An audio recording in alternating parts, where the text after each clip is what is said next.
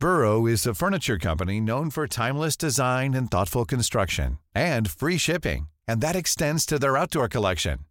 Their outdoor furniture is built to withstand the elements, featuring rust-proof stainless steel hardware, weather-ready teak, and quick-dry foam cushions. For Memorial Day, get 15% off your Burrow purchase at burrow.com slash ACAST and up to 25% off outdoor. That's up to 25% off outdoor furniture at burrow.com slash ACAST. Ich muss jetzt mal ganz kurz ehrlich mit euch sein und mir auch was eingestehen. Es gibt echt viele Dinge in meinem Leben, bei denen ich absolut unstrukturiert bin. Aber die Nummer eins sind meine Finanzen. Ohne Witz. Es gibt Tage, an denen ich mich einfach nicht traue, auf mein Konto zu gucken. Und wenn ich das dann muss, weil ich weiß, oh, jetzt ist, glaube ich, meine Kreditkartenzahlung mal wieder fällig, dann habe ich richtig doll Herzklopfen. Und dann, äh, weißt du, ich gucke so, so ein bisschen nur mit einem Auge hin, wie bei einem Horrorfilm. So Decke übers Gesicht am liebsten und nur so mit einem Auge irgendwie drauf gucken.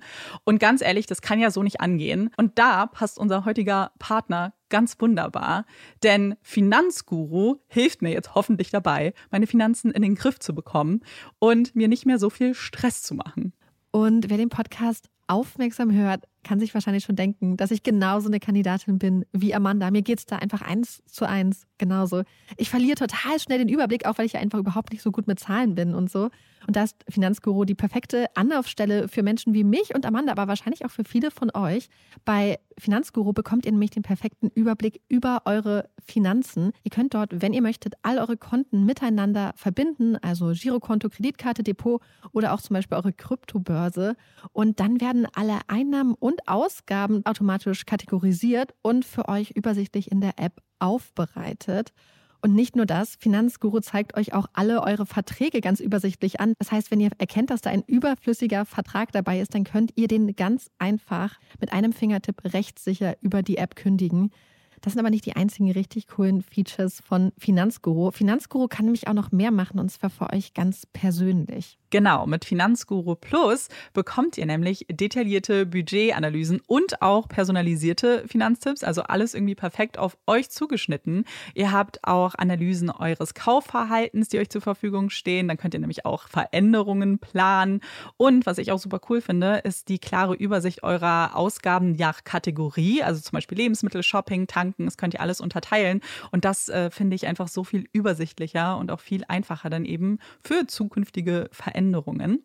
Wenn ihr Finanzguru auch ausprobieren wollt, dann haben wir jetzt ein richtig, richtig cooles Angebot für euch. Und zwar könnt ihr mit unserem Code Puppies Finanzguru Plus drei Monate lang kostenlos testen. Und das ist super einfach. Ihr müsst einfach nur die App downloaden, euer Konto verknüpfen und dann in eurem Profil den Code Puppies eingeben. Ganz wichtig, der Code ist nur für NeukundInnen gültig. Und dann geht's auch schon los. Dann könnt ihr Finanzguru drei Monate lang kostenlos kostenlos testen, durchstöbern und rausfinden, welche Funktion für euch am meisten Sinn ergibt. Den Link, den Code und alle weiteren Informationen findet ihr wie immer in unseren Shownotes und auch in unserem Linktree.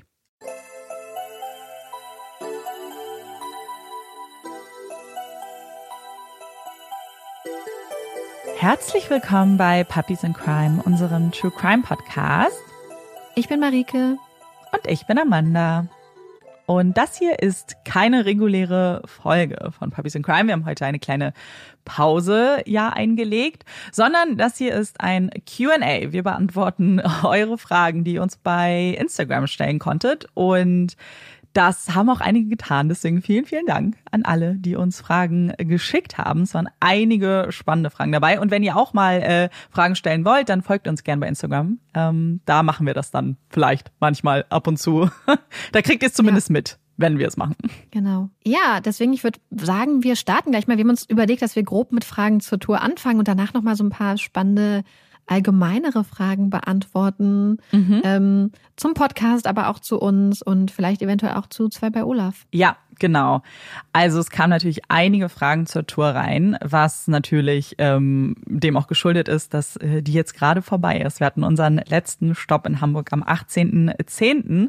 Und das ist natürlich jetzt ein bisschen aufregend für uns, weil jetzt können wir auch wirklich über die Tour als solches sprechen. So, jetzt haben wir alle Stops hinter uns, aber auch über den Fall, weil wir natürlich darüber gar nicht so viel geredet haben, um nicht, oder was heißt nicht so viel, gar nicht, damit niemand ja. gespoilert wird, der zur Tour kommt. Und jetzt können wir über alles sprechen und müssen nicht aufpassen. Das Geheimnis lüften. Oh Gott, das klingt sehr dramatisch. Aber genau, fangen wir mal einfach mal mit den, mit den äh, Fragen zur Tour an. Vielleicht ganz allgemein, rückblickend, wie hat euch die Tour gefallen? Hat Den hatte ich auch gerade gesehen, das wollte ich auch gerade äh, auswählen. Ich habe da gerade so raufgeblickt und in dem Moment hast du das äh, vorgelesen. Das fand ich ha. lustig. Gefühlt.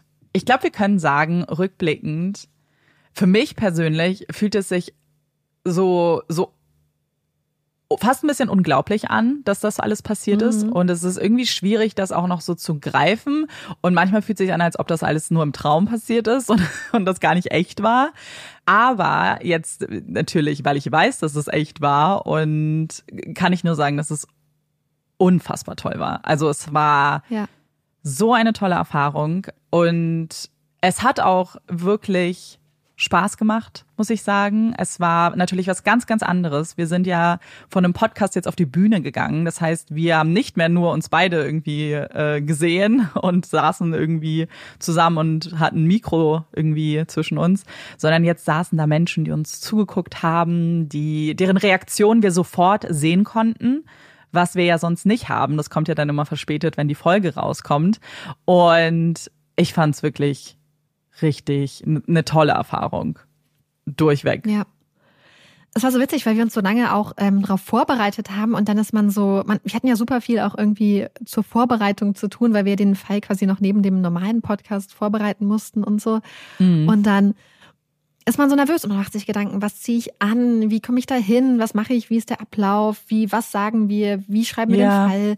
Man klebt noch Kärtchen und und dann auf einmal ist dieser Moment, dass du dein Intro hörst und du stehst da im Dunkeln hinter der Bühne und denkst so, oh mein Gott, das ist jetzt wirklich real.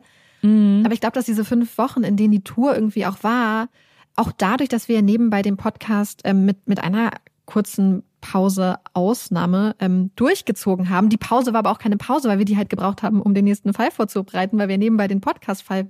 Also egal. Auf jeden Fall war es halt irgendwie fünf Wochen, wo man überhaupt nicht zur Ruhe gekommen ist, wo es alles so so viel war und so aufregend und so viele mhm. Eindrücke, dass ich das Gefühl habe, dass jetzt irgendwie langsam das wirklich ankommt, dass das alles war und ja, einfach unglaublich. Also ich ja. glaube, mit der krassesten Sachen, die ich in meinem Leben gemacht habe, es mhm. war so toll und so schön und ja. Ja, danke also nochmal an alle, die auch da waren, vielleicht an dieser Stelle, weil ihr habt es natürlich für uns auch so besonders gemacht. Ähm, das ist, glaube ich, wirklich so eine Sache, die wir auch niemals vergessen werden, weil es immer unsere erste Tour, aber vor allem auch unsere ersten Auftritte ever waren. Also wir sind ja nicht vorher irgendwie schon mal irgendwo aufgetreten. Und ja, es war sehr toll. Und irgendwie, ich glaube, das ist eine ganz gute Überleitung vielleicht zur nächsten Frage, weil hattet ihr vor jedem Auftritt dasselbe Nervositätslevel? Wart ihr überhaupt nervös? äh, mega. Ja. Aber ich glaube, bei uns äußert sich das sehr unterschiedlich. Kann es sein? Ja. Weil ich habe das Gefühl, also Amanda wird super ruhig. Mhm ja. wirkt sehr so souverän dadurch von außen betrachtet, wenn man nicht weiß, dass sie nicht, also dass sie nervös ja. ist, dann wirkst du eigentlich voll calm. Es könnte wahrscheinlich so aussehen von außen, ja, weil also ich ich werde einfach ja ruhig in dem ich ich rede glaube ich gar nicht so viel beziehungsweise bin dann in Gedanken einfach schon da und versuche mich so ein bisschen runterzuholen.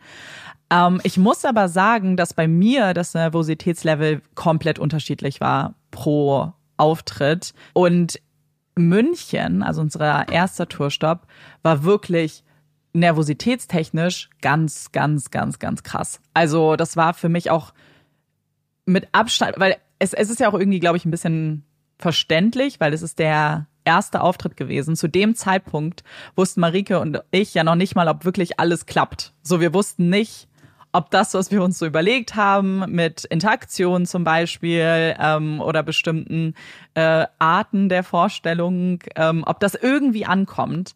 Und ich war so nervös, dass wir am Ende da sitzen und nichts, nichts, was bei uns irgendwie Sinn ergeben hat, hat auch für andere Menschen Sinn ergeben. Deswegen war das ganz krass. Ich war danach immer noch nervös, so ein Grundlevel, aber ich hatte zumindest, glaube ich, nicht mehr diese Angst. Ich glaube, in München hatte ich panische Angst, dass es einfach alles mhm. nicht funktioniert. Danach war es, glaube ich, einfach eine normale Nervosität. Mhm. Ja. Ja, ich werde das Gegenteil. Ich werde richtig aufgedreht und spring rum und mach den größten Scheiß. Also ich glaube, ich, ähm, Claudi, die dabei war, musste einiges aushalten. ja, Marike war in Dauerbewegung. Das, ich bin in Dauerbewegung. Also ich meine, ich kann eh nicht so gut stillsitzen, aber wenn ich nervös bin, das hatte ich früher schon in der Schulzeit, wenn da irgendwie was war, wo man, ähm, keine Ahnung, vor vielen Leuten sprechen musste, dass ich einfach komplett äh, unter so so viel Strom stand, noch mehr, mehr als mehr sonst so. Mhm. Und ähm, ja, aber es, ähm, ja, ähm, trotzdem, ich glaube, dass es insofern nicht so schlimm war, weil wir uns gegenseitig irgendwie ja. hatten. Also man geht da ja nicht komplett alleine raus. Man weiß im Zweifelsfall zum Beispiel in München, ja. Man denkt mir so, oh mein Gott, was ist, wenn ich nichts mehr weiß oder was ist, äh, wenn dies oder das ja. ist? Und das war ganz am Anfang und da hatten wir uns ja so, wir, wir haben dem, dem Publikum ja Fragen gestellt, falls ihr euch mhm. dran erinnert, an die, die da waren. Und in München ähm, Amanda hat ja eine Frage gemacht und zwei Fragen habe ich gestellt. Und ich habe eine Frage gestellt, dann hat Amanda ihre Frage gestellt und dann hat sie mich angelächelt. Und ich habe sie zurückgelächelt. Und Amanda lächelt mich total nett an. Und ich lächle total nett zurück und denke so, ah ja. Und alle lächeln erwartungsvoll. Und dann denke ich so, oh shit. Oh shit, alle lächeln mich an, weil ich eine fucking Frage stellen sollte. Ja, es war schon witzig, weil wir uns im Vorfeld darüber unterhalten haben, so hey, vielleicht sollten wir ein Zeichen ausmachen, äh, falls der an, dass der andere dran ist, so dass wir quasi äh, ein Zeichen machen, oh, ich bin jetzt fertig, du bist dran. Und unser Zeichen war, ah, dann gucken wir uns einfach an, so quasi so ein bisschen so auffordernd. Aber und ich gucke Marike so an und Marike lächelt. Ich war so, hm, wolltest du uns nicht noch eine Frage stellen, Marike? Hat sie dann. Es war ja, ja auch witzig. Das, es war hm. wirklich wie im Film, wenn ihr euch vorstellt, im Film, so dass quasi zwischen Amandas und meinen Gesichtern hin und her geschnitten wird. Amanda lächelt mich an und ich lächle zurück. Und Amanda lächelt mich an und ich lächle zurück. Und das ganze Publikum lächelt. Und ähm, ja. ja, das war sehr witzig. Aber da habe ich auch gemerkt, so, ach ja, komm hier. Im Zweifelsfall, ich glaube, was auch das Gute ist, dass man halt weiß, okay, das sind jetzt halt, also alles nette Leute. So, hm. niemand ähm, ist uns irgendwie böse gesonnen oder niemand möchte das uns scheitern sehen, sondern ähm, ja, es ist irgendwie so dieses Community-Feeling, dass man wirklich so mit Freundinnen auf dem Sofa sitzt. Und ja. ich glaube, das hat mich insofern entspannt, dass ich immer dachte, wenn was Peinliches passiert, dann lachen wir mit lieben Leuten. Ja. Und ja. Und so war es ja auch. Also selbst wenn wir uns irgendwie versprochen haben, wenn irgendwas war, ähm, dann war das ja alles irgendwie so ganz so wurde es mit uns belächelt. Und das war eigentlich, glaube ich, ganz schön, dass das auch so ein bisschen vielleicht die, äh, die Nervosität und ein bisschen so Druck auch dann auf der Bühne runtergenommen hat. Wobei ich schon sagen muss, dann als es losging, für mich war die Nervosität immer nur vorher. Sobald man dann da war, oben, ja. war es halt nur noch schön mhm. irgendwie. Da war es dann ja. so, okay, jetzt machen wir das, was wir gerne machen und worauf wir uns ja auch gefreut haben. So Nervosität ist ja auch irgendwie ähm, auch ein bisschen mit Vorfreude jetzt in dem Fall sogar geknüpft gewesen, weil wir ja unbedingt auch den Fall erzählen wollten. Und ich glaube, das ist eine gute Überleitung, nämlich mhm. weil wir ganz viele Fragen bekommen haben zu dem Fall, über den wir auf der Tour gesprochen haben. Ja.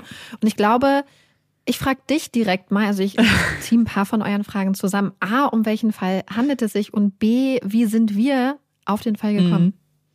Und ich glaube, eine Frage, die ja auch Hand in Hand geht, ist, was waren unsere Kriterien für den Fall? Weil die waren mhm. ja als erstes da und Marike und ich waren uns relativ schnell einig, ähm, dass gewisse Kriterien erfüllt sein müssen für uns persönlich. So, es muss ein gelöster Fall sein. So, das war uns irgendwie wichtig. Und natürlich ein Fall, wo wir jetzt keine expliziten Inhaltswarnungen noch mitgeben mussten. Mhm. Normale Inhaltswarnungen gelten ja grundsätzlich bei True Crime. So, es geht um Verbrechen, Gewalt etc. Aber wir wollten zum Beispiel keine Gewalt an Kindern ähm, oder Tieren ja. oder andere äh, mhm. Themen aufgreifen, Auch, bei denen wir eine ja. Inhaltswarnung sonst aussprechen. Und genau, das wussten wir schon. Und gleichzeitig dachten wir uns natürlich, hm, das muss ja auch irgendwie ein bisschen was anderes sein als der Podcast. So was wäre ein Fall, der sich auch gut für eine Show her der was hermacht für eine Show, der vielleicht, wo man interaktiv sein kann, wo man vielleicht auch so ein paar Punkte hat, die so absurd sind, dass man vielleicht sogar ein bisschen drüber lachen kann. Und wir hatten einen Fall. Also wir hatten uns auf einen Fall festgelegt hatten den so gefunden und das war sogar relativ früh. Ich weiß noch, als ich in Japan war im Frühjahr, haben wir noch über diesen Fall gesprochen.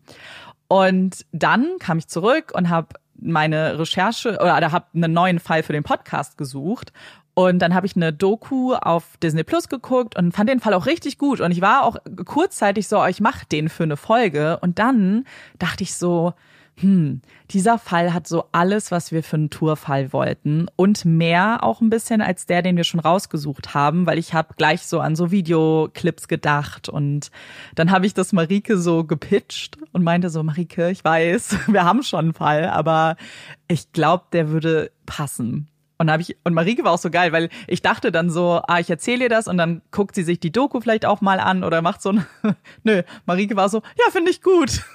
Machen wir. so, okay. Naja, und dann haben wir unseren glaube, Fall geändert. Ich glaube, dass das auch einfach daran liegt, dass ich dir einfach vertraue, was Fallauswahl angeht. So, wenn Amanda sagt, hey, ich glaube, ich habe einen richtig guten Fall und wir haben beide unsere Kriterien, was wir vor dem Fall haben wollen, ähm, dann hast du mir die Eckdaten und Eckpunkte genannt, dann war ich so, ja, das hört sich gut an. Und ja. ja. wir wollen den Fall, also das ist eine Frage, die wir ganz oft bekommen haben. Also wir können jetzt erstmal sagen, hast genau, du sagen welcher gesagt, Fall welcher Fall? Ähm, es geht um Abraham Shakespeare und Didi Moore. Das sind, glaube ich, so die zwei großen Namen in diesem Fall. Und wir sagen aber jetzt erstmal noch nicht so viel dazu, weil die nächste Frage war nämlich ganz oft, ob wir den Fall nochmal machen, beziehungsweise ob die Tour auch aufgezeichnet wurde für eine spätere ja. Podcast-Folge. Wir haben auf der Tour kein Mikro mitlaufen lassen, also beziehungsweise Mikro war offensichtlich an, damit ihr uns hören konntet, aber wir haben den Fall nicht aufgezeichnet. Mhm. Da wir den Fall aber beide sehr, sehr interessant finden und es durchaus auch noch Aspekte gibt an dem Fall, beziehungsweise vielleicht ja. ein bisschen was die Ermittlungsarbeiten und so angeht, die wir auch noch ganz interessant fanden und die wir eigentlich auch ursprünglich, ähm, bis wir so ein paar Zeitprobleme bekommen haben, auf der Tour auch eigentlich gerne besprochen hätten, würden wir den Fall gerne irgendwann nochmal machen. Aber ja nicht in nächster Zukunft. Auf jeden Fall nicht dieses Jahr und sicher auch nicht in der ersten Hälfte nächstes Jahr. Ja. Wir haben gedacht, dass es vielleicht ganz cool wäre, dass irgendwann, wenn vielleicht bei den Leuten, die auf der Tour waren, die Erinnerungen so ein bisschen verblasst sind, dass wir dann nochmal so ein Revival machen und den Fall dann nochmal im Podcast ähm, mit allen besprechen. Wollen uns aber auch zeitlich nicht, ähm, nicht festlegen, wann wir das genau machen. Wir wollen ja. ihn aber auf jeden Fall nochmal machen. Auch einfach, dass die Leute, ähm, die nicht auf der Tour waren, ihn hören können, aber auch, dass, wenn ihr auf der Tour wart, dass ihr quasi nochmal so nachträgliche, vielleicht Erinnerung an die Tour dadurch auch habt. Ja, genau. Also mit ein bisschen Abstand. Dann zwei Fragen, die ich jetzt vielleicht einfach zusammentun würde. Wir haben mehrfach die Frage gestellt bekommen, was der schönste Moment auf Tour war. Und, und ich deswegen passe ich es zusammen, weil das, glaube ich, meine Antwort darauf ist, ob wir mit jedem, der wollte, Fotos machen konnten, quatschen konnten und so weiter. Das war auch eine Frage, die gestellt wurde. Ich fand nämlich, also ja, wir konnten nach jeder Show nochmal runterkommen, hatten ein kleines Plätzchen, wo wir dann ähm, Karten verteilt hatten, wir ein paar Sticker dabei und konnten auch mit äh, vielen von euch reden und auch Fotos machen.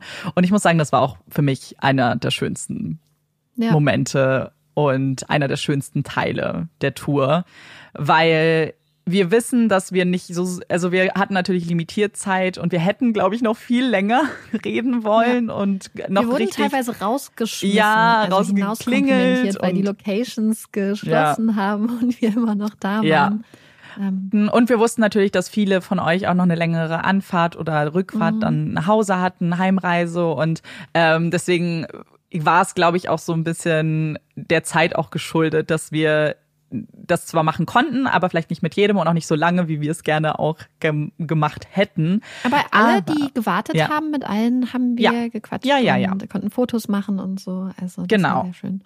Ja, das war richtig, richtig schön. Und es war so schön, auch so ein bisschen was über euch zu erfahren, auch wie lange ihr uns schon hört zum mhm. Teil. Das war so, also das war so ein wir kriegen natürlich auch Nachrichten, ne? Und das bedeutet uns auch total viel, wenn uns Leute schreiben, ey, ich höre euch seit Anfang an und so. Und wir schreiben mit manchen von euch ja wirklich auch regelmäßig und trotzdem haben wir euch noch nie gesehen. so es ist immer ein Name und ein Foto, was wir so ein bisschen verknüpfen, aber auch nicht immer. Ich kann das gar nicht. Ich bin super schlecht darin. Marike ist viel besser darin. Ähm, aber ich habe es auch nicht immer geschafft, offensichtlich. Das war so, ja, manchmal aber haben euch uns dann Leute später geschrieben, so, oh, es war so schön uns zu sehen. Dann denke ich so, oh, Du oh warst Gott, das. Ich, ich das ah, schade, dass Ja. ich das gar nicht erkannt habe und so. Und dann bist du so, Mhm. oh mein Gott, ja. Ähm, Ja, Das voll. fand ich manchmal witzig, ja. Ja, das war für mich auch so, also wirklich einfach super, super schön, so lieb. Wir haben auch gesagt, das haben wir auch irgendwie danach ganz oft noch so besprochen, weil uns das so krass in Erinnerung geblieben ist, wie unfassbar freundlich und empathisch Mhm. ihr alle seid und einfach so, so, ähm, ja, ich weiß, mir, fallen, mir fällt gar nicht das richtige Wort ein. So äh, Naja, also- umsichtig und Mhm. so ihr, Und wir haben auch jeder hat viel total, mit den Leuten. Hm? ja, jeder hat total. Acht aufeinander gegeben. So, es war Mhm. voll das schöne Gefühl auch, so voll die schöne Atmosphäre, fand ich. Mhm. So ein richtiges Miteinander und ähm, Ja. total respektvoll und ähm, halt, also man muss es einfach so sagen. Also ich glaube einfach so, wie wir unsere Community bei Instagram wahrnehmen, das halt Mhm. im echten Leben. Ja. Halt ähm, total. Das haben wir auch von äh, Leuten gehört, die zum Beispiel auch dabei waren, die das beobachtet haben und so, jetzt Mhm. vielleicht auch von den Locations und so, wie nett es einfach war und wie gut die Stimmung war und wie freundlich alle waren und ähm, dass Wirklich. es einfach voll, voll schön war und, und was richtig Besonderes, richtig, richtig toll. Also ähm, ja. war ich auch immer wieder und, und wir waren auch richtig gerührt. Also wir mussten bei manchen von euch mussten wir vielleicht auch das ein oder andere Tränchen Ja. verdrücken und es hat uns total berührt und ähm, Ja. ja. Und manche von euch waren ja auch so lieb, uns Geschenke mitzubringen, Briefe zu schreiben. Ich, ich habe manche, ich habe immer noch so das alles so gesammelt. Ich muss da wirklich nochmal alles durchgehen, weil das so, so lieb ist und das, glaube ich, auch so seine Zeit verdient. Das so, ich wollte das auch nicht Mhm. auf die Schnelle irgendwie jetzt alles. So, ich habe ein paar Sachen schon angesnackt. Gerade wenn es ums Essen ging, hat das manche nicht so lange gehalten. Ähm, Ich trage aber so die andere. Socken. Wir in Hamburg ganz süße Ja. Socken geschenkt bekommen Oh, und die die, sind so trage cute. Die sind so niedlich. Die habe ich noch nicht ausgepackt bequem. zum Beispiel. Die liegen. Ja, aber die habe ich gestern- sofort ausgepackt, auch als ich bei meinen Eltern war und ähm, lag Ja. ich da und dann hatte ich kalte Füße nachts und habe ich die direkt an. So, Mega gut. ich so. Und wir haben ja auch sogar das, so ein das mache ich selbstgemacht. jetzt mal eine Ausnahme, die ziehe ich direkt an. Ja, ich hatte die auch schon an. Ich hatte die schon in den Händen. Dann war ich so, mache ich die. Aber Mhm. ich habe ähm, ja noch Urlaub und ich habe eine längere Flugreise demnächst vor und ich dachte, vielleicht nehme ich die mit ins Oh, die Flugzeug. sind perfekt. ja, Mhm. dachte ich dann nämlich auch. Ähm, und wir haben ja auch ein selbstgemachtes so es äh, Escape Game, Exit Game bekommen. Das habe ich halt auch noch nicht geschafft irgendwie oder wir uns das genauer anzugucken und zu, zu rätseln. Ähm, aber wie gesagt, wir haben ganz Danke allen nochmal und das war auch einfach so rührend. Und überhaupt, wir haben es ja auch überhaupt nicht erwartet. Ich habe nicht mal gedacht, als es in München schon losging mit so so Geschenkboxen, Tour-Care-Paketen, war ich schon so, oh mein Gott, wie ich im Leben hätte ich das nicht gedacht, im Leben nicht. Ja, Super Mhm. süß. ja. Uns richtig gefreut. Also vielen, Ja. vielen, vielen, vielen Dank an alle, die an uns gedacht haben. An alle, die da waren. Also es war wirklich einfach toll. Ja, ich glaube, das war auch schon äh, erstmal alles zur Tour, oder? Ich glaube, wir uns werden wahrscheinlich Mhm. in den nächsten Wochen noch irgendwie 20 Sachen kommen und vielleicht können wir da ja auch in irgendeinem anderen Rahmen nochmal drüber reden. Ja. Aber ja, das war zusammenfassend unglaublich krass. Tausend Dank an Claudi, die das alles organisiert hat. Tausend Dank an euch alle, die ihr da wart, die super lieb waren, die uns Sachen mitgebracht haben, die gelacht haben, weil wir wurden ja gefragt, was mit der schönste Moment war. Und ich muss ganz ehrlich sagen, ich glaube, mit für mich die schönsten Momente war auch, wenn ihr mit uns gelacht habt. Ja. Weißt du, so, wenn man dann irgendwie auf der Bühne saß und es irgendwie so dieses gemeinsame Gefühl gibt, boah, krass, da sitzen wir jetzt alle zusammen, so das, was wir uns immer gedacht haben. Und haben jetzt einfach gerade wirklich diesen Moment, dass wir zusammen hier sitzen Ja. und über True Crime reden oder über andere spannende Themen. Ne? Ja, voll. Dann kommen wir jetzt vielleicht zu den Fragen, die nichts mit der Tour zu tun haben, sondern einfach so ein bisschen äh, durcheinander gemischt sind, wobei es auch ein paar Fragen gibt, die, glaube ich, so auch Hand in Hand gehen. Einige auch zum Podcast noch und ähm, True Crime Fragen allgemein und Fragen zu uns und anderen Dingen. Jetzt kommt ein schöner Mischmasch. Vielleicht fangen wir, bleiben wir mal eher noch beim, beim Thema Podcast, vielleicht allgemein. Ähm, wir haben nämlich die Frage bekommen, ob wir Lieblingsfallkategorien haben. Was ja auch so manchmal, finde ich, äh, einhergeht mit der Frage so, oh, was sind Lieblingsfälle von euch und Lieblings Mhm. Alles? Das ist ja eine Frage, die, die verstehe ich auch, dass das interessiert und die kriegen wir aber auch ganz oft gestellt. Und ich muss sagen, weil wir diese Frage auch schon öfter beantwortet haben, mache ich es jetzt, gebe ich eine etwas andere Antwort, als was ich, glaube ich, sonst machen würde. Weil ich kann nicht jedes Mal sagen, so, oh, Lieblingsfall Jim und Sandy, das ist jetzt auch okay. So, wir haben es, glaube ich, wir wissen das. Aber gerade in Bezug auf Lieblingsfallkategorie, also ich mag ungelöste Fälle sehr. Und ich mag die vor allem zu besprechen und ich mag mhm. nicht den Umstand, dass sie ungelöst sind, offensichtlich. Am liebsten hätte ich, dass jeder Fall gelöst ist und jeder äh, Gewissheit hat. Aber wenn es um die wirklich einfach nur Aufarbeitung und Besprechung geht, dann sind das die, wo ich am meisten so noch grübel und nachdenke und auch in mhm. so mich so in Foren verliere, was natürlich sonst keine Quelle für mich ist. So, ich kann nicht ein Reddit-Forum als Quelle benutzen für einen Fall, der jetzt wirklich gelöst ist. Aber wenn es um Theorien geht, wo man ja vielleicht sowieso spekulieren muss, da habe ich das Gefühl, geht es so, so tief und dann kann man manchmal selber noch irgendwie um die Ecke denken, vielleicht nachdenken, was man selber irgendwie wahrscheinlich für wahrscheinlich hält. Und auch wenn wir wissen, dass viele von euch ungelöste Fälle gar nicht mögen, finde ich die sehr spannend. Ich muss mich dem total anschließen. Ich bin auch, ich muss sagen, also es gibt viele Kategorien, die ich zum Beispiel total wichtig finde. Ja. Und die ich daher insofern auch ähm, einfach äh, sage, hey, das ist auch was, woran ich, also grundsätzlich, meine, lieben wir es einfach, glaube ich, Fälle aufzuarbeiten und vorzustellen. Aber ich glaube auch, dass wirklich für mich, wenn ich eine Lieblingskategorie für mich hätte, wären das auch ungelöste Fälle. Also und wir, wir halten uns richtig zurück. Also wir ähm, ja. wissen, dass viele, viele Leute keine ungelösten Fälle hören und deswegen ähm, versuchen wir zum Beispiel nicht zwei ungelöste Fälle nacheinander zu machen und nicht mhm. so oft ungelöste Fälle zu machen. Aber ich glaube, wenn, wenn wir zum Beispiel so wär, einen zweiten ja. Podcast hätten, wäre das ein rein ungelöster. Also ja. würde ich so denken, weil ähm, das wirklich ich das so spannend finde und auch so, und ich glaube, das ist zum Beispiel auch was, was äh, uns, also nicht uns, aber was viele Leute nicht so mögen, ist, dass halt viel Spekulation ist. Aber das finden mhm. wir total interessant. Total. So Sachen zu überlegen und halt auch so ein bisschen so, ich muss jetzt gerade an, an deine letzte Folge zum Beispiel denken, so mit den mhm. Aliens jetzt. Ja. Ja, klar ist das, das jetzt zum Beispiel absurd, aber ich mag es zum Beispiel auch und manchmal machen wir das auch ähm, für uns persönlich, dass wir, also wir reden ja viel über ungelöste Fälle auch noch privat.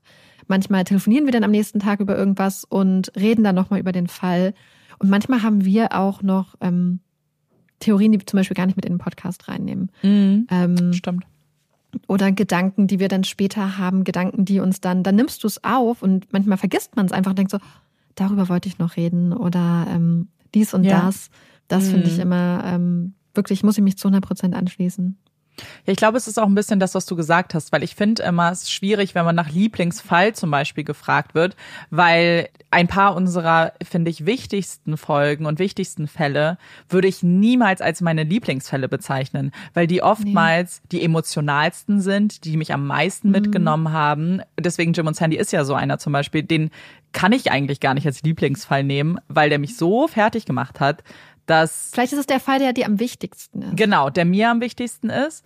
Aber mhm. wenn es eher ja. darum geht, so, oh, was sind vielleicht Fälle, wo ich auch denke, äh, oh, den habe ich zum Beispiel gerne von Marike angehört. So einer, den ich immer empfehle, und wir haben, wurden das in Hamburg auch gefragt, ist immer das Haus am Moor. Weil ich fand den so gruselig, ich fand den so einfach so von der Atmosphäre so mhm. einzigartig, dass, und der ist schrecklich, der ist richtig schrecklich, ähm, aber dass das immer so einer ist, der mir richtig in Erinnerung geblieben ist. Und das ist ja richtig lange her. Was ist das, 150 mhm. Folgen her? Also vielleicht, das ist jetzt ja. geschätzt, ich weiß nicht. Ja, mir ist der auch immer im Kopf geblieben, aber gar nicht so sehr wegen des Falles, sondern weil ich damals ja so viel zur ähm, antisozialen Persönlichkeitsstörung mm, und so stimmt. recherchiert habe und mir da so viel klar geworden ist, als ich das recherchiert habe und gelesen habe, mich so ein bisschen ja. eingelesen habe. Ähm, das ist doch irgendwie mein Verständnis ja. irgendwie voll geprägt hat, auch für das, was danach gekommen ist. Und ähm, ja. Ja, vielleicht dazu auch, weil das eine Frage ist, die ich auf jeden Fall beantworten möchte. Gibt es Fälle, die ihr unbedingt noch machen wollt und quasi schon auf eurer Liste habt?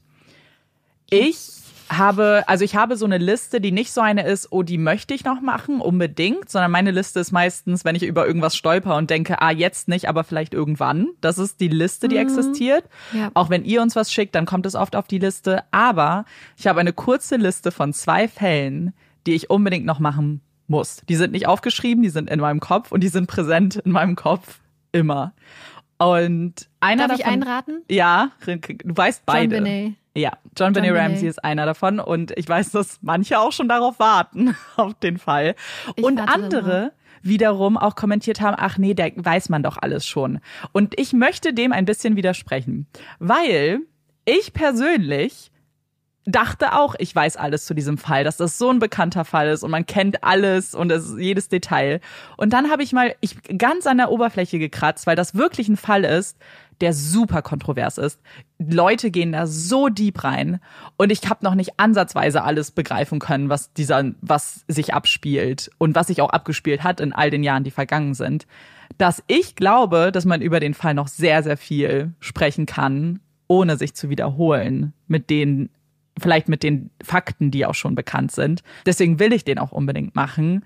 Aber ich weiß auch, dass das richtig lange dauern wird. Ich weiß, dass das Ja. was ist, worüber man sich richtig mit auseinandersetzen muss und richtig viele unterschiedliche Sichtweisen auch, weil hier, das ist so ein bisschen, für mich fühlt sich der Fall so ähnlich an wie die Kategorie Stephen Avery, wo du so komplett zwei Seiten hast, die auch ein bisschen so schon Kopf an Kopf irgendwie geraten sind. Zumindest habe ich das auch schon mitbekommen, dass da wirklich sehr hitzige Diskussionen geführt werden, was Theorien angeht in dem Fall. Und ich glaube, dass man da sich richtig viel einlesen muss, um das überhaupt alles zu verstehen. Mhm.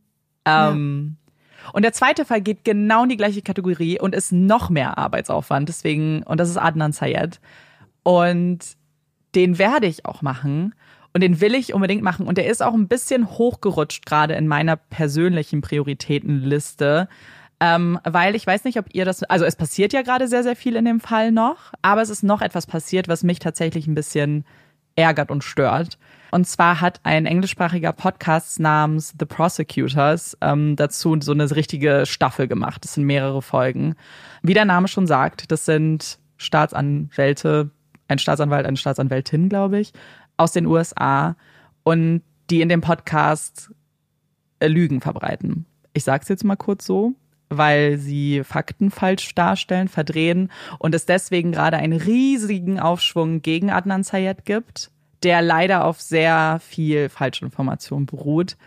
Und das hat mich jetzt nochmal so, ich war jetzt schon ein bisschen wütend, weil ich habe Marike, ich weiß nicht, ob du dich dran erinnerst, ich habe dir von dem Podcast mal erzählt, von dem Prosecutors Podcast ähm, in einem anderen Fall, also in dem Kontext eines ganz anderen Falls, den ich recherchiert habe und dann reingehört habe und war so schockiert, ähm, wie, die, wie die beiden sprechen und was die erzählen. Das war der Giftmordfall, ähm, in dem wir alle am Ende ja also oder nicht alle, aber viele von uns schon gezweifelt haben an der Version der Anklage, daran geglaubt haben, dass da möglicherweise auch jemand Falsches verurteilt wurde und die Prosecutors in ihrem Podcast da saßen und gesagt haben, dieser Fall ist glasklar. Und dann hat Marike zu mir gesagt, naja, es sind halt Prosecutors und ja. Ich, ich glaube, das ist manchmal so, dass man manchmal, und, und das ist aber auch, glaube ich, einfach diese Gefahr. Wir haben in der letzten, in der letzten Folge bei Puppies in Crime ja so ein bisschen drüber gesprochen. So dieses, dass man ja grundsätzlich, und ich glaube, das ist was, was wir mit der Zeit auch gelernt haben, nämlich diesen Umgang mit Quellen immer mehr. Mhm. Dass man so zum Beispiel für viele, also ich lese ja total gerne Bücher zu Fällen. Jetzt aktuell einfach aufgrund des Zeitdrucks ähm, versuche ich Fälle zu machen, wo das keine Bücher zu gibt. Aber ähm, dass man da auch zum Beispiel ganz oft Bücher gelesen hat, wo man dann, du musst halt dann wirklich unterscheiden, so was kann sich ergeben aus dem, was die Person wissen kann, was Ja. ist ausgedacht, so wo ist hier jetzt persönliche Meinung, wie differenziere ich das? Weil manchmal liest man ein ganzes Buch von einer Person und kommt dann aber trotzdem zu, und, und, und kommt zu einem komplett anderen Ergebnis und zu einer komplett anderen Einschätzung aber doch der Situation zum Beispiel, dass man da so differenzieren muss. Weil Ja. man sich, glaube ich, voll leicht einlullen lässt, weil man denkt, naja, die Person hat ja das ganze Buch dazu geschrieben, das wird ja schon alles hier so, Mhm. ähm, so richtig sein und so, dass man da total viel lernt zu differenzieren ähm, und aufzupassen und dass man wirklich manchmal auch wirklich so ein bisschen und klar, die Sache ist die, jeder macht mal Fehler. So ähm, manchmal hat man Quellen, da steht das eine drin, dann hat man das andere und dann muss man sich gezwungenermaßen auch äh, entscheiden, welcher Ja. Quelle man folgt. Und manchmal ist es, glaube ich, einfach so, gerade weil es einfach um menschliches Verhalten, um menschliche Einschätzungen, um Zeuginnenaussagen gibt, werden auch immer Sachen da sein, irgendwie, wo man sagen kann, hm, war das jetzt wirklich genau so? Wo man Mhm. ähm, versucht, die Wahrheit zu finden und vielleicht, ähm, ja, genauso Voll. wie vor Gericht, ne?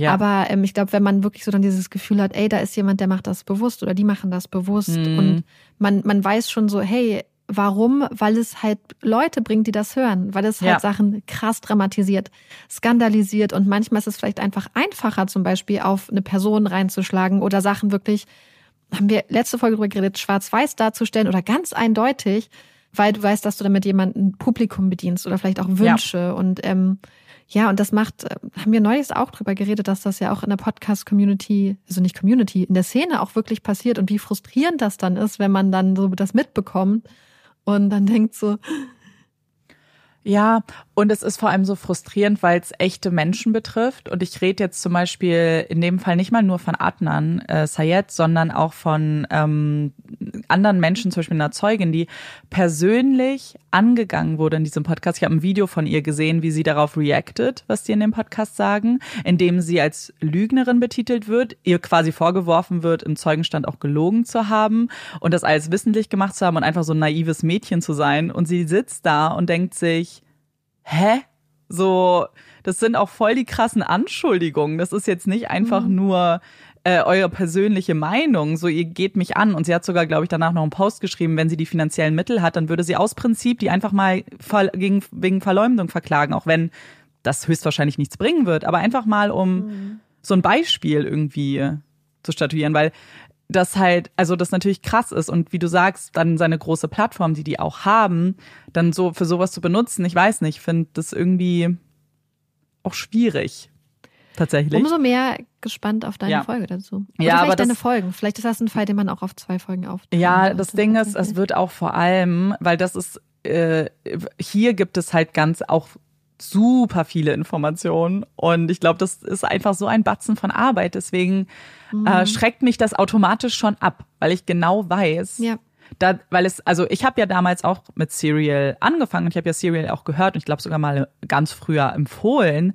Ähm, aber Serial, um ehrlich zu sein, jetzt aus, wenn man sich ein bisschen mehr mit dem Fall beschäftigt, kratzt ganz doll nur an der Oberfläche. Und, und, und wir reden von Kratzen, wirklich ganz vorsichtig. Es gibt noch so viele Podcasts dazu. Bob Roth, also von Truth and Justice, Bob Roth, er hat ja seine erste Staffel dem ganzen Fall gewidmet. Und wenn ich daran denke, wie lange ich bei Jim und Sandy da dran saß und das jetzt quasi noch mal noch krass voluminöser mache, weil es noch Bücher zu dem Fall gibt und andere Podcasts von Rabia zum Beispiel, dann wird das eine ganz große Aufgabe, die ich aber unbedingt auch machen will, weil das, glaube ich, auch ein Fall ist, den viele mich eingeschlossen lange Zeit auch als so, ah ja, da weiß ich alles abgestempelt haben. Genau wie bei John Benet übrigens. Und ich dann selber erkennen musste, ich weiß gar nichts. Ich weiß gefühlt oder jetzt mehr, aber damals, weißt du, so die Erkenntnis, ich muss das eigentlich mal nachlesen, weil so Ja. genau weiß ich schon mal doch nicht Bescheid. Ja, äh, das war jetzt sehr viel Gerede. Vielleicht muss Marike das alles ein bisschen kürzer schneiden. das sind die beiden Fälle. Hast du noch Ja. irgendwas, was bei dir auf der Liste ist? Mm, Ich habe einige Fälle, die ich auf jeden Fall unbedingt machen möchte. Und vor allem habe ich auch Themenkomplexe, wo ich einfach noch Folgen zu machen Mm. möchte. Zum Beispiel möchte ich unbedingt nochmal zu, zum Thema Abtreibung beziehungsweise Recht auf Abtreibung Folgen machen, weil ich ja damals die Folge sehr viel umfangreicher geplant hatte Mhm. und dann gedacht habe, nee, ich kann den Sachen nicht ähm, gerecht werden. Ich möchte zum Beispiel nochmal die, über diese Mother and Baby Homes in Irland unbedingt reden. Ich möchte mehr Folgen machen, wieder einfach Ja. langfristig auch zu diesen Themen äh, Femizid, Gewalt in Partnerschaften zum Beispiel, weil ich da irgendwie das Gefühl habe, dass es da noch so viel gibt, wo Ja, man auch drüber reden kann und dass man sich doch immer wieder dran erinnert. Ähm, es gibt ein paar ungelöste Fälle und wir haben ganz viele Fragen von euch bekommen zu zwei Themen. Und das eine Thema ist Selbstständigkeit, also wie verdienen wir Geld, was machen wir hauptberuflich? Äh, Puppies in Crime ist tatsächlich unser Hauptberuf. Wie war so der Weg in die Selbstständigkeit? Ähm, wo hatten wir vielleicht Angst? Was sind die Vorteile? Vermissen wir unsere alten Jobs? Und gleichzeitig haben wir ganz viele Fragen zu Zwei bei Olaf bekommen. Für die, die es nicht wissen, Zwei bei Olaf ist ja quasi unser zweites Podcast Baby. So ein bisschen so ein Podcast, wo wir einfach über spannende Themen reden, die nichts mit True Crime zu tun haben oder nicht direkt. Und ähm, das hatte ja die letzten Monate geruht, was auch damit zu tun hat, kann ich ja ganz transparent sagen, dass es mir irgendwann zu viel wurde, weil wir irgendwie, obwohl wir wissen, wie Podcasting funktioniert, komplett unterschätzt hatten, dass ja Mhm. quasi noch mal eine Woche Arbeitsaufwand in diesen Podcast fließt. Also Jede Ja. Folge hat mindestens, mindestens einen ganzen Arbeitstag und damit meine ich wirklich von äh, morgens bis nachts um zwölf ungefähr gefressen, bis das alles released war mit Social Media, ähm, aufnehmen, editieren, hochladen, Beschreibung und alles. Und das auf einen Monat berechnet waren das dann vier ganze Tage, was fast eine ganze Arbeitswoche war. Und ich habe irgendwann gemerkt, dass, also irgendwann, dass ich so erschöpft war und ich hatte einfach ähm, aus der Vergangenheit gelernt und wusste ähm, bis hier und nicht weiter, dass der Weg dann ganz weit nach unten geht für mich wahrscheinlich. Und dann haben wir gesagt, wir lassen es erstmal ruhen, so ein bisschen. Ähm, auch gerade jetzt mit der Tour. Aber weil wir das eher auf der Liste der Themen hatten, haben wir gedacht, vielleicht, wenn euch Selbstständigkeit auch allgemein vielleicht interessiert, dass wir vielleicht da einfach bald mal eine zwei bei Olaf Folge zu machen. Mhm.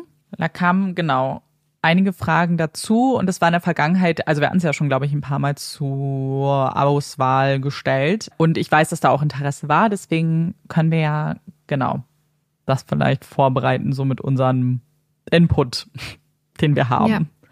Weil ich glaube, da gibt's voll viel zu reden, weil ich zum Beispiel haben wir gedacht, vielleicht interessieren einige von euch auch, wie, wie funktioniert das so mit Werbung und so und wie, wie läuft es ein bisschen hinter den Kulissen und ähm, haben gedacht, dass das vielleicht nochmal ganz interessant wäre. Auch gerade, ja, wie ist es so aus, ja, in diese Unsicherheit der Selbstständigkeit auch reinzusteppen, Mhm. sage ich mal. Und was waren unsere Bedenken und äh, wie hat das alles funktioniert und Genau. Und das passt auch ein bisschen zu der Frage, die auch irgendwie häufiger kam, die man vielleicht dann auch kurz machen kann wegen Unsicherheit.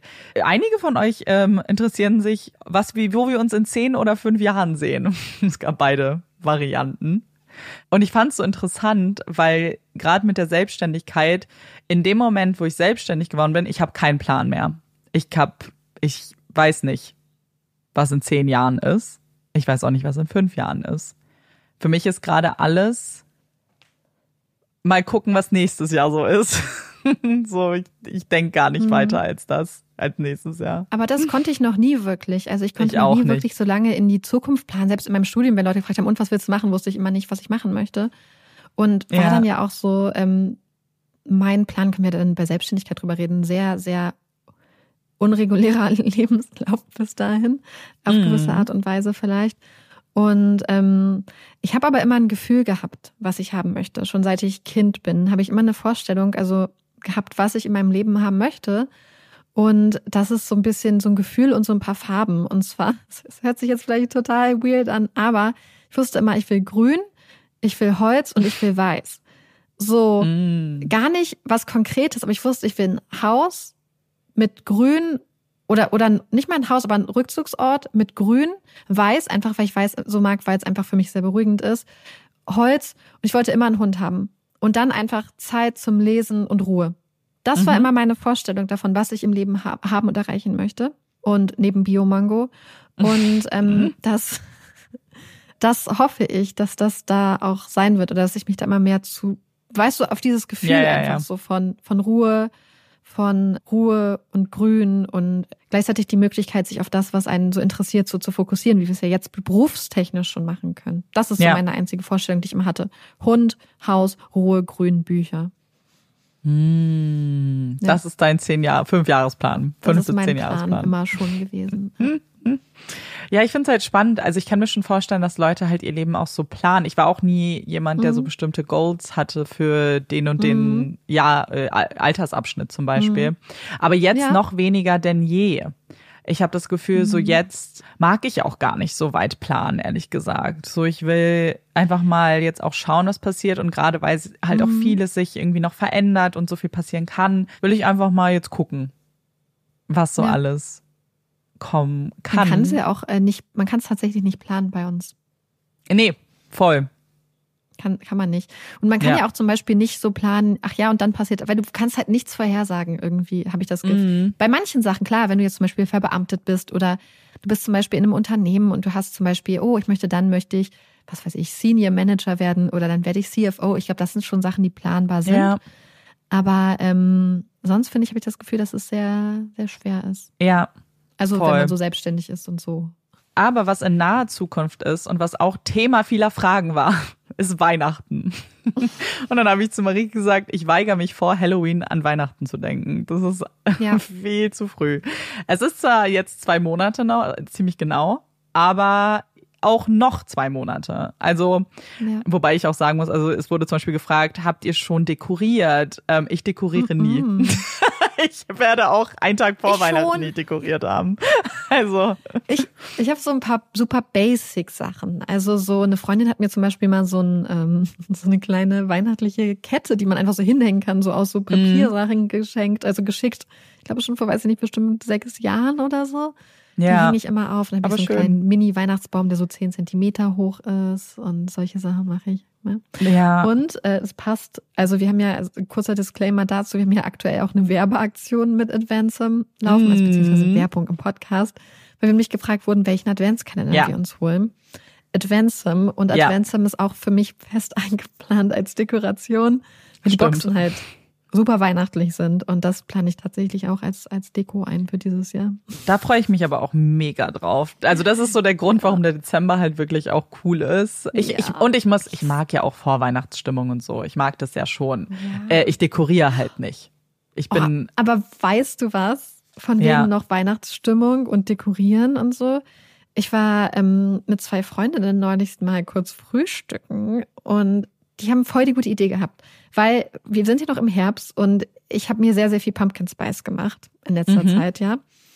Und das Problem ist, dass man dann ja immer so eine große ähm, Dose mit äh, Kürbispüree hat irgendwie. mhm. Und ich kann gar nicht so viel Kürbispüree irgendwie essen.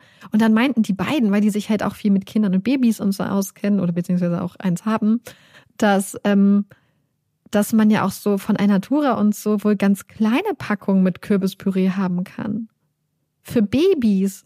ach so, so und Babybrei. das, das nur halt einfach nur Kürbispüree. So Mm. für Babys. Und da habe ich gedacht, das werde ich jetzt mal ausprobieren in Zukunft. Das ist mein Plan jetzt, werde ich mir demnächst holen, damit meinen Pumpkin Spice zu machen. Weil ich dachte, oh, das ist voll, weil das sind ja ganz kleine, wiederverschließbare Gläser. Ja, Ähm, da muss man sich nicht überlegen, was man mit dem ganzen Rest Pumpkin-Püree noch macht. Könntest äh, Kürbisbrot backen. Oh, ist auch eine gute Idee. Ich weiß nicht, wie man das tut, aber ich glaube, dass das geht. Ich kann Ja. nicht backen. Aber ähm, das ist aber ein guter Tipp. Und Pumpkin Spice geht ja auch immer, das muss ja nicht nur im Herbst sein. Das ist ja auch für Weihnachten. Ja, es ist einfach toll. so lecker. Ich habe auch so Pumpkin äh, Spice, also ich habe das dann auch angefangen so für Pumpkin Spice Chai. Mm, Alles nice. überall reingehauen. Ja, aber ist doch Ähm, richtig ja. so. Damit Ja, nichts dann verrat. Machst du denn dieses Jahr Weihnachten wieder so einen Marathon mit Film? Gute Frage. Also dieses Jahr, also ich hatte ja nicht letztes Jahr, aber vorletztes Jahr hatte ich jeden Tag einen Weihnachtsfilm geguckt. Ja. Letztes Jahr ging das ja auch nicht, weil ich irgendwie zehn Tage davon auf Malta war. Da hat Weihnachtsfilm äh, nicht so gut gepasst bei 20 Grad. Ähm, dieses Jahr könnte ich es vielleicht sogar wieder machen, wenn ich mich in Stimmung fühle. Wie gesagt, vor Halloween spreche ich nicht darüber. Das ist alles zu früh. Aber ich guck mal. Und ich bin ja, dann habe ich Halloween, dann ist Halloween vorbei, dann ist November und dann fühle ich mich vielleicht bereit. Dann, dann ist das vielleicht. Und zum Ja. Abschied würde ich jetzt noch auf die wichtigste Frage antworten, die wir bekommen haben. Ja. Und zwar, was ist denn jetzt Olafs Lieblingstrick? Und dazu muss ich sagen, dass Olaf extrem gerne Tricks macht. Also er liebt, ähm, er macht das total gerne und ähm, irgendwie weiß ich nicht, er, er freut sich immer. Also er isst auch offensichtlich so gerne Leckerlis, aber er, also man merkt ja, ob, ob ein Hund auch irgendwie Spaß hat und ähm, er ist immer so mega begeistert, wenn man mit ihm so kleine Choreografien und so zum Beispiel macht. Und äh, was er ganz besonders gut aber kann, und ich glaube, das würde er sagen, ist sein Lieblingstrick. Und das ist spektakulär Bälle aus der Luft fangen. Mm, ja, weil er Bälle ja Alles, auch was- einfach liebt. Ja, Mhm. und das ist ja so dieses, weil irgendwie ist er da extrem gut. Also wir müssen immer ein bisschen aufpassen, dass seine Gelenke jetzt nicht so beansprucht werden, offensichtlich. Ähm, aber ich glaube, das ist sein, sein Trick, dass er einfach ein kleiner Ballkünstler ist. Hm. Ich habe gestern oder vorgestern, ich weiß es nicht mehr, irgendwann diese Woche so ein witziges Video gesehen von, ich weiß auch nicht mehr, wo es war, wo die, die Besitzerin auch von so einem kleinen Hund irgendwie gesagt hat, so, oh ja, früher konnte er so alle Tricks noch separat und jetzt macht er die alle zusammen gleichzeitig. Und das sah so Das witzig macht aus. auch manchmal. Das sah aus wie so eine Judo-Rolle. Es war halt Sitz, Platz, Pfote, alles war auf Mhm. einmal und es sah Ja. so funny aus und ich fand das so gut Ja, und dachte ja das so, ja, er auch. alles auf Das einmal. hat er gestern gemacht. Da wollte er auch, ich glaube, er sollte einfach nur Sitz machen, hat er auch alles gemacht. das ist so witzig. So, So, wichtigste Frage beantwortet. Ja, darauf haben alle jetzt gewartet. Und jetzt ist das damit das perfekte Ende. Wir hoffen, euch hat dieses kleine QA gefallen. Wir hören uns dann nächste Woche mit einer regulären Folge wieder und würden uns freuen, wenn ihr dann auch wieder dabei seid. Ich bin Amanda Ich bin Marike. und das ist Puppies in Crime. Tschüss.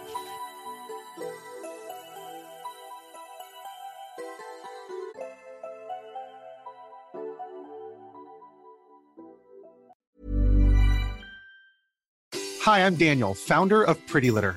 Cats and cat owners deserve better than any old fashioned litter. That's why I teamed up with scientists and veterinarians to create Pretty Litter. Its innovative crystal formula has superior odor control and weighs up to 80% less than clay litter. Pretty Litter even monitors health by changing colors to help detect early signs of potential illness. It's the world's smartest kitty litter. Go to prettylitter.com and use code ACAST for 20% off your first order and a free cat toy. Terms and conditions apply. See site for details.